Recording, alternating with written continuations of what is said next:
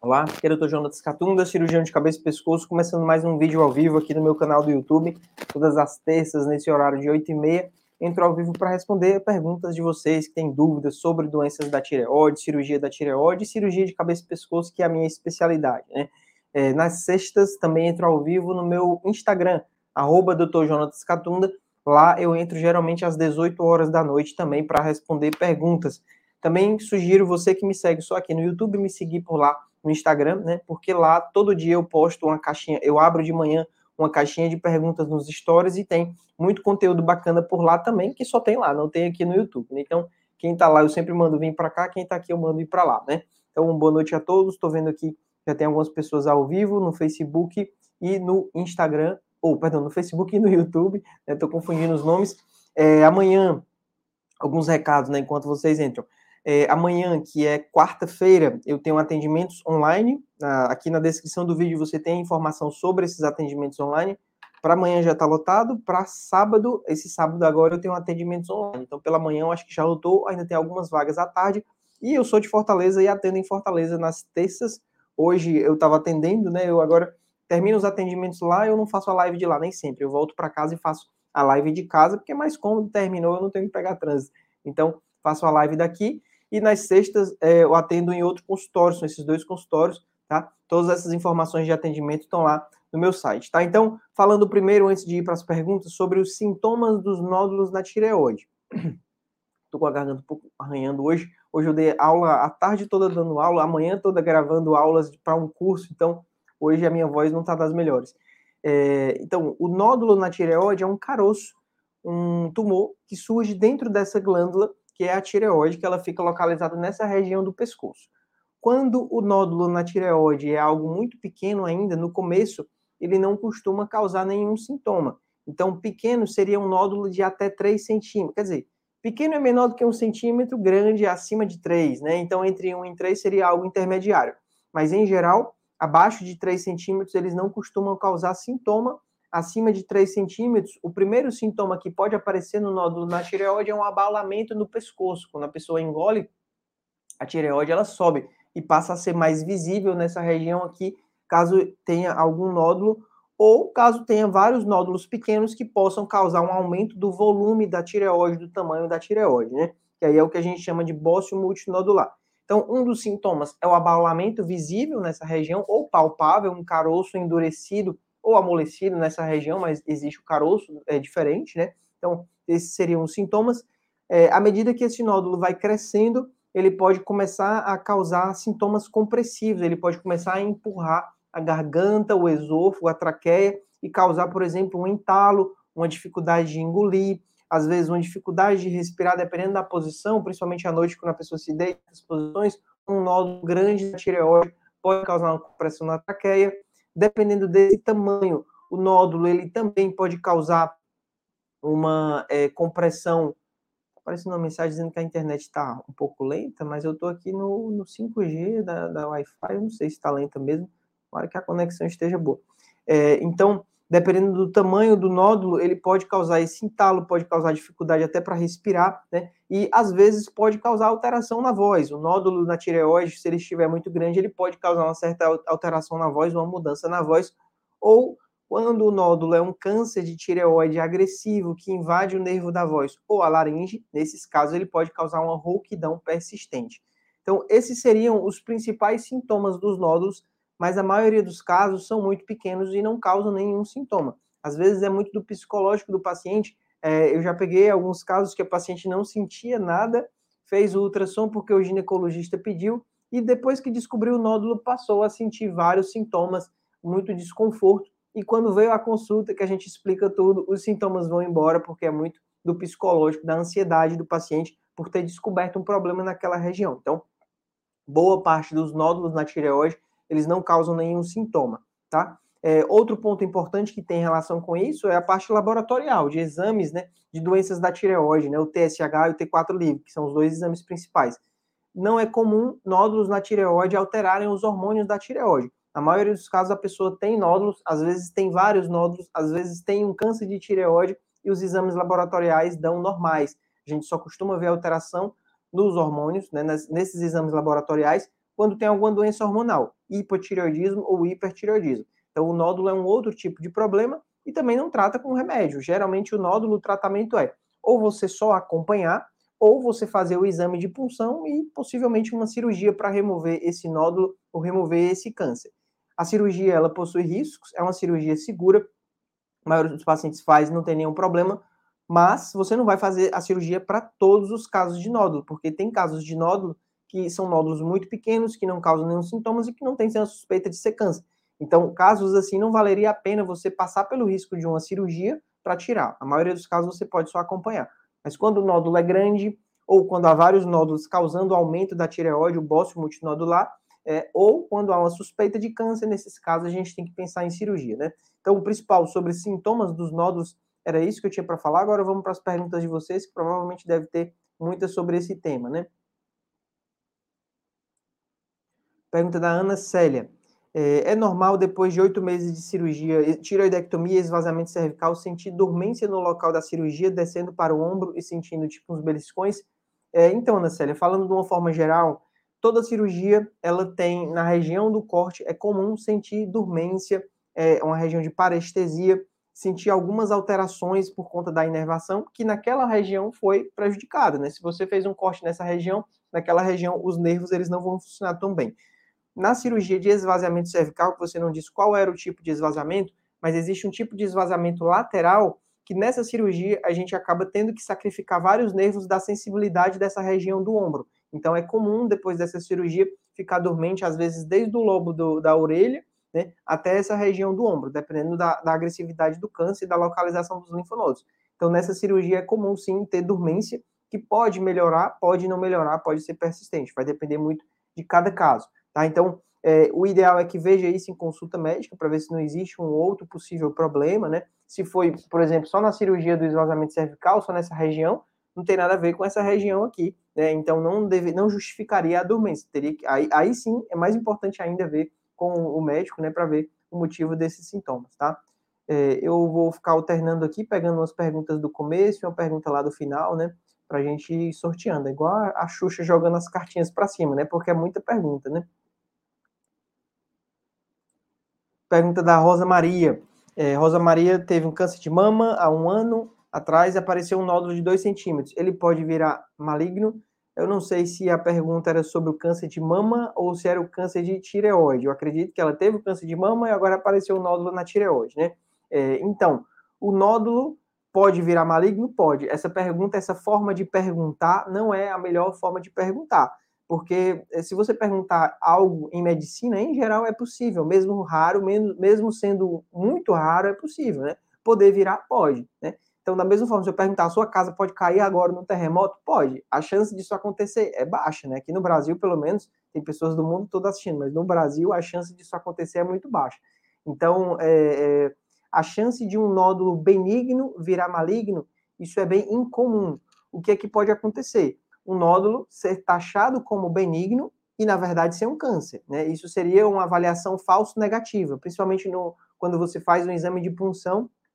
A punção pode dizer que o nódulo é benigno e ele não ser benigno. É por isso que cabe a interpretação do médico que acompanha o caso, vendo as imagens do ultrassom, vendo a evolução do caso, exame físico, história familiar, idade do paciente, para decidir se confia ou não naquele exame. Né? Então, os exames é, eu, eu, eu, agradeço todos os dias porque eu fiz uma faculdade de medicina muito boa, tive contato a bons, bons, bons professores, excelentes médicos né, na UFC, e eu aprendi a você desconfiar, sempre desconfiar de exames, porque a, a medicina ela precisa ser baseada na conduta do médico analisando todo o caso, e não se confiar cegamente no que está escrito no exame, porque às vezes pode dizer que é benigno e não ser. Né? É algo que é, a medicina ela é muito mais do que só os exames. Os exames é como se fossem as evidências do crime, mas às vezes você pega ali, por exemplo, um suspeito que a ficha criminal está limpa e não quer dizer que aquela pessoa não cometeu crime, né? Trazendo uma analogia de outra área, né? Então, é, o nódulo, é, às vezes, o paciente que tem um nódulo grande, 4 centímetros, 5 centímetros, às vezes, dentro do nódulo benigno, pode surgir uma área diferente, que essa área diferente pode ser um câncer. Então, nesses casos, é mais comum acontecer isso, do benigno virar maligno.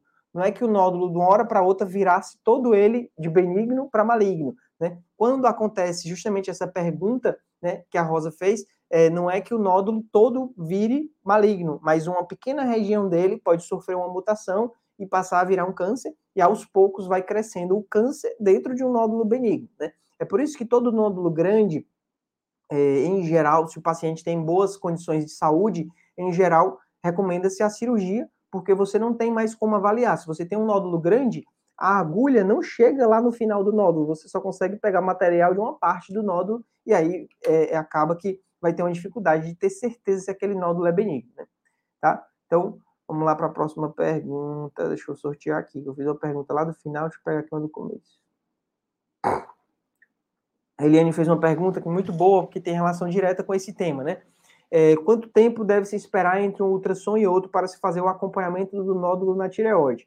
A resposta é depende. Depende do nódulo, depende do paciente, né? depende do médico, é, da qualidade do ultrassom. Então, é assim, se você tem um nódulo que você já sabe que tem esse nódulo há vários anos, o nódulo não está crescendo, o nódulo não está mudando, tem uma baixa suspeita para câncer, você poderia fazer o exame anual ou até bianual, a cada dois anos. Se, é, é como se a gente estivesse acompanhando o crescimento de uma planta.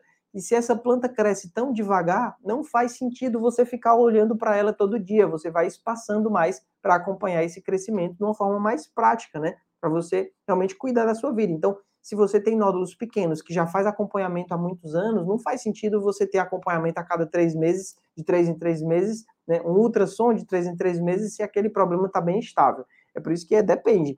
É, eu costumo fazer da seguinte forma: assim que o paciente descobre o nódulo no primeiro ultrassom, se não for um nódulo grande e não for um nódulo suspeito de ser câncer, essa paciente ela vai repetir a primeira vez com três meses.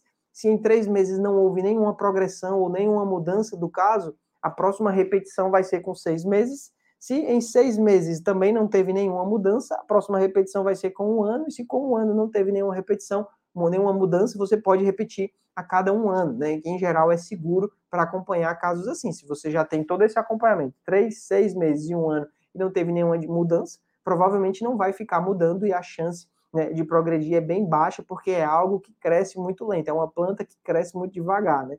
Então, seria isso, depende muito de cada caso.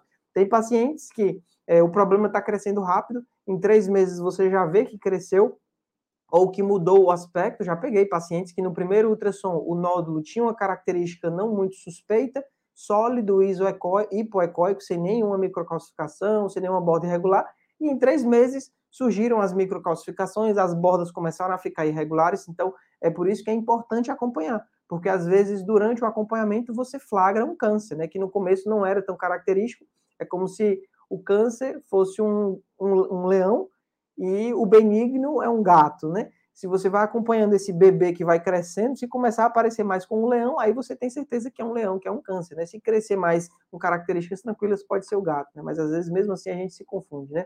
Então o importante é o acompanhamento, né? É, e aí um ponto, às vezes o paciente acompanha com médicos que não é o dia a dia deles acompanhar nódulo na tireoide. Então, cada, cada especialidade né, tem as suas doenças que você tem o conhecimento avançado, que você se atualiza, né, que você trata pacientes todos os dias. Então, às vezes, o paciente acompanha com um clínico geral, ou com um ginecologista, ou com um cardiologista. Nem todos esses profissionais têm experiência com câncer de tireoide, com o dia a dia de um paciente que tem um possível câncer de tireoide. E acaba que profissionais que analisam exames de outras áreas, eles só veem o que está no laudo, né, e não tem um, um conhecimento tão grande para realmente é, é, contestar aqueles resultados ali. É por isso que é importante acompanhar com realmente quem tem experiência em nódulo na tireoide, que no caso é endocrinologista ou cirurgião de cabeça e pescoço. O cirurgião de cabeça e pescoço, que é a minha especialidade, muitas pessoas nem conhecem que é essa especialidade, né? Só quem já passou por algum problema assim. O cirurgião de cabeça e pescoço é o cirurgião da tireoide, é o cirurgião que faz as cirurgias é, tanto de doenças benignas como malignas, o próprio câncer de tireoide. Então, é o profissional habilitado para acompanhar esse tipo de problema, né? Nem todo cirurgião acompanha pacientes. Alguns cirurgiões, eles só operam e mandam o paciente de volta para o endócrino, né? Não veem como é que foi a evolução antes ou depois, né? Então, é muito de cada caso, né? Pergunta da Idalina Vieira. Doutor, fiz exame, deu que minha tireoide está normal, só que eu tenho todos os sintomas que levam a ser que não. O primeiro exame engana, preciso fazer outro novamente. É assim, Dalina, eu não tenho como saber, né? é, o que você fala de sintomas de tireoide podem não ser sintomas de tireoide, porque muitos dos sintomas eles não são específicos. Então, por exemplo, a pessoa sentir cansado, um cansaço, uma sonolência, um ganho de peso, uma retenção de líquido. Podem ser diversos problemas de saúde, não quer dizer necessariamente que seja, por exemplo, o hipotireoidismo, né? Então, o que, que eu lhe aconselho? Que veja isso com o médico, né? E não você mesma tente investigar, porque você não tem experiência com esse tipo de problema, tá? Então, às vezes, conversando com o paciente, a gente consegue perceber que o problema é algo que não vai aparecer nunca em nenhum exame. Como, por exemplo, a pessoa está com um burnout, está trabalhando num emprego que ela não se sente feliz, né? Está sendo explorado, está sendo sobrecarregada no emprego, é algum problema de relacionamento, ou perdeu um parente próximo, né? Então, vários problemas não aparecem em exames laboratoriais e a pessoa pode pensar que é a tireoide quando vai ver a tireoide não tem culpa nenhuma, né? São outras, outros fatores envolvidos, né? Então, é algo que realmente precisa ver direitinho, né? O conselho que eu lhe dou não é nem pensar no exame, é levar em alguém que entenda de exame para analisar o seu caso, né?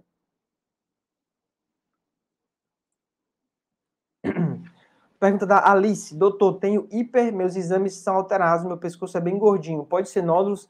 É, então, Alice, nos pacientes que têm doenças hormonais da tireoide, hipotireoidismo, hipertireoidismo, às vezes o aumento da, do pescoço é, pode ser justamente bócio relacionado a essas doenças, que geralmente é o que a gente chama de bócio difuso.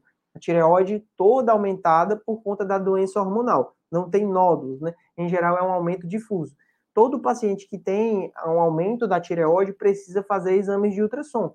É, existem as informações que nós temos, elas não são precisas, não são seguras em relação, não, não existe um consenso em relação ao risco de câncer nos pacientes que têm hipotireoidismo e hipertireoidismo, porque alguns estudos apontam que esses problemas de doenças autoimunes, eles podem proteger a pessoa de um câncer, da mesma forma, existem estudos que parecem indicar uma incidência maior de câncer nesses pacientes. Então, na dúvida, né, que é, ou é 8 ou 80, o ideal é você manter o acompanhamento também com ultrassom, né? Não deixar passar um possível nódulo que pode ser um câncer. Então, todo paciente que eu trato de hipo e hipertireoidismo também faz, de tempos em tempos, um ultrassom da tireoide, principalmente depois de estabilizar o quadro. Depois que o paciente saiu do hipo ou saiu do hiper e está estável, a gente faz o exame de ultrassom da tireoide para ver se não tem nenhum nódulo suspeito, porque nesses casos a doença ela pode aparecer, a doença que eu digo câncer, né? Ele pode aparecer e ter uma dificuldade de ser diagnosticado. Então é importante, né, ter essa, essa, esse grau de suspeita elevado, né? Deixa eu só beber aqui um gole d'água que a minha garganta tá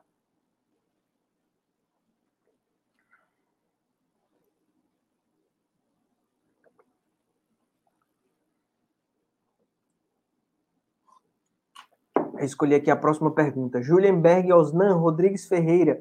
Tenho nódulo de 1,3 centímetros do lado direito, fiz uma punção. Caso de câncer, tem risco de morte? Uma excelente pergunta.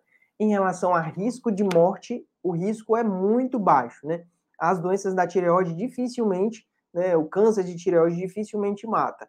A maioria dos casos de câncer de tireoide, eles são do tipo papilífero e tem uma progressão muito lenta. Então, mesmo se esse nódulo for câncer, ele é altamente curável. Mesmo se for um câncer de tireoide agressivo, a chance de você morrer por ele ela é bem baixa, desde que você faça o tratamento. Faça cirurgia, faça iodoterapia se tiver indicação, fique acompanhando com exames para ver se o câncer volta ou não, porque depois do tratamento o câncer pode voltar, né? Agora, existe um tipo de câncer de tireoide que ele aparece geralmente é, depois dos 70 anos em pessoas que já têm o histórico do bócio e nunca fizeram nenhum tratamento, é, que é o carcinoma anaplásico. O carcinoma anaplásico é algo que é interessante isso. A tireoide ela tem um dos cânceres que tem o melhor prognóstico, que é o carcinoma papilífero, que existem uma boa parte de casos de carcinoma papilífero da tireoide que se você não fizer nada, a pessoa vai escapar e vai viver a vida toda e vai morrer por outras causas. Se você não fizer nada, né? E então, seria um câncer de muito bom prognóstico. Da mesma forma, a tireoide tem o pior câncer do ser humano, que é o carcinoma anaplásico. Esse tipo de câncer, mesmo agora, esse vídeo sendo gravado em 2022, nós não temos cura para carcinoma anaplásico. Todos os pacientes que descobrem esse tipo de câncer, eles têm até seis meses de sobrevida. A maioria não escapa esses seis meses. É um tumor que progride super mega rápido, de um dia para o outro você vê diferença, e que a única conduta disponível é fazer uma traqueostomia para que o paciente consiga respirar por mais tempo né, e tentar fazer radioterapia e quimioterapia de alguma forma para tentar ver se estabiliza esse tumor. Mas é um tumor muito agressivo. Eu nem gosto de comentar muito sobre ele nos vídeos, porque algumas pessoas ficam muito angustiadas, né, achando que o caso delas é anaplásico. Esse caso, esse tipo de câncer, ainda bem, né, ele é ultra mega raro. Né, são poucos casos que a gente pega, né, então a maioria dos pacientes não é anaplásico tá? A maioria dos casos é carcinoma papilífero, é esse que é muito bom, né? É algo que é, é contraditório. A tireoide tem o melhor câncer e o pior câncer, né? Melhor câncer não, porque não existe câncer bom, né? Para toda pessoa que tem é péssimo, mas não deixa de ser um câncer de boa evolução e alta chance de cura, já o outro, né, é quase 100% letal, né? Então, trazendo um pouco de, desses dois tipos. Vamos lá para a próxima pergunta. Karine perguntou: Sinto muita dor no pescoço e também tenho muita falta de ar. Isso tem a ver com tireoide. Então, a glândula tireoide fica localizada na frente da traqueia, que é por onde passa o ar, né? E a dor no pescoço é algo que também pode ter relação com doenças da tireoide, sim. É algo que precisa ser visto em consulta médica, porque às vezes a tireoide ela passa por um processo chamado de tireoidite subaguda. Ela fica mais inflamada, pode ficar dolorosa, pode comprimir a traqueia e causar falta de ar. Então, você perguntou se tem a ver. É possível que sim, mas geralmente não. Geralmente, as dores nessa região, no pescoço, pode ser um problema muscular, pode ser um problema da, das amígdalas que estão inflamadas, uma dor na garganta, não seria uma dor da tireoide. A tireoide fica nessa região aqui, na base do pescoço, tá? Então, é algo que é interessante ver em consulta, porque falta de ar é um problema sério, né? Às vezes pode ser um problema da laringe, um problema da traqueia, então, é, é, falta de ar se progride rápido, você pode até morrer asfixiado sem conseguir respirar. Então, conselho que vá atrás de um médico para descobrir o que é isso, né? Vamos lá, pegar uma pergunta agora do começo, para a gente ir alternando.